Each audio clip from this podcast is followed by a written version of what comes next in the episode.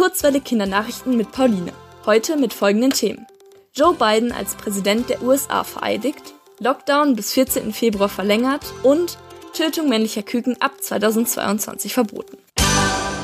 Washington. Vergangenen Mittwoch sind Joe Biden und seine Stellvertreterin Kamala Harris vor dem Kapitol in Washington vereidigt worden. Damit ist Joe Biden offiziell der 46. Präsident der Vereinigten Staaten von Amerika. In seiner Rede zum Amtsantritt betonte er, dass er ein Präsident für alle AmerikanerInnen sein wolle.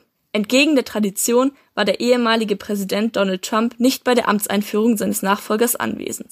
Gleich an seinem ersten Tag als US-Präsident machte Joe Biden einige Entscheidungen seines Vorgängers rückgängig. Zum Beispiel ordnete er den Baustopp der Mauer zur mexikanischen Grenze an. Außerdem leitete Joe Biden die Rückkehr der USA zum Pariser Klimaabkommen ein und stoppte den US-Austritt aus der Weltgesundheitsorganisation. Berlin. Bund und Länder haben sich letzten Dienstag dazu entschlossen, den Lockdown bis zum 14. Februar zu verlängern.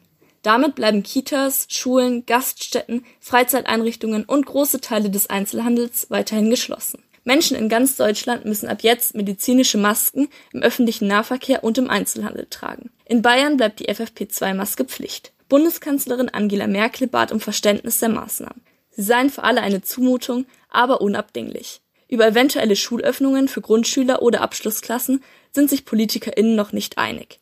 Das Robert Koch Institut meldete vergangene Woche einen Rückgang der Infektionszahlen. Berlin. Die Bundesregierung hat am Mittwoch einen Gesetzesentwurf zum Verbot für das Töten männlicher Küken beschlossen.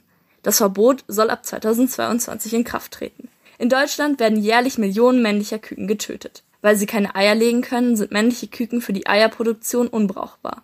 Außerdem setzen sie nicht so viel Fleisch an wie weibliche Küken. TierschützerInnen forderten schon lange ein Verbot. Durch das Bestimmen des Geschlechts im Ei sollen männliche Küken in Zukunft gar nicht erst ausgebrütet werden.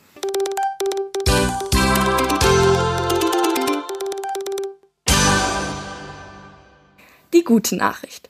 Seit einem Jahr verwendet die Stadt Dingolfing in Bayern Gurkenwasser statt Streusalz, um die Straßen im Winter sicher zu machen. Laut der Dingolfinger Straßenmeisterei funktioniere das Gurkenwasser genauso gut und schone dabei die Umwelt. Nach einem Jahr Testphase bewährte sich die neue Methode. 1000 Tonnen Streusalz sollen künftig so gespart werden. Das Wetter. Heute ist es wolkig bei Temperaturen bis zu 3 Grad. Morgen kommt die Sonne raus und es wird windig. In der kommenden Woche bleibt es wolkig und regnerisch bei höchstens 4 Grad.